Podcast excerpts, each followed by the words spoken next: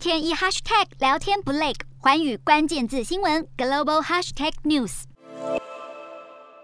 香港二十三号新增一百四十例确诊，创第五波疫情以来新高，其中一百二十五例是本土病例。大多数都在最近发生社区传播的新界社区葵涌村。由于葵涌村附近的大窝口村富强楼有一例确诊者感染源不明，港府已经宣布封锁富强楼。另外，日前一家宠物店的仓鼠检出新冠病毒，政府决定扑杀数以千计的小动物，并要求民众上缴仓鼠。没想到民众上缴的仓鼠再被验出病毒，港府再次强烈呼吁民众尽快将去年十二月二十二日或之后购买的仓鼠上缴。香港特首林郑月娥表示，即使多数人反对扑杀仓鼠，但基于公共利益，必须采取作为。香港卫生专家指出，目前香港确诊个案快速上升，预计七到十四天后会有更多确诊病例，且社区当中有 Omicron 和 Delta 两条传播链，疫情控制可能要两到三个月的时间。大年初四放宽社交距离措施根本不可能。至于是否应该维持动态清零政策，专家则认为，香港最终能够清零，但这取决于疫苗接种速度。同时建议市民可以戴两个外科用口罩。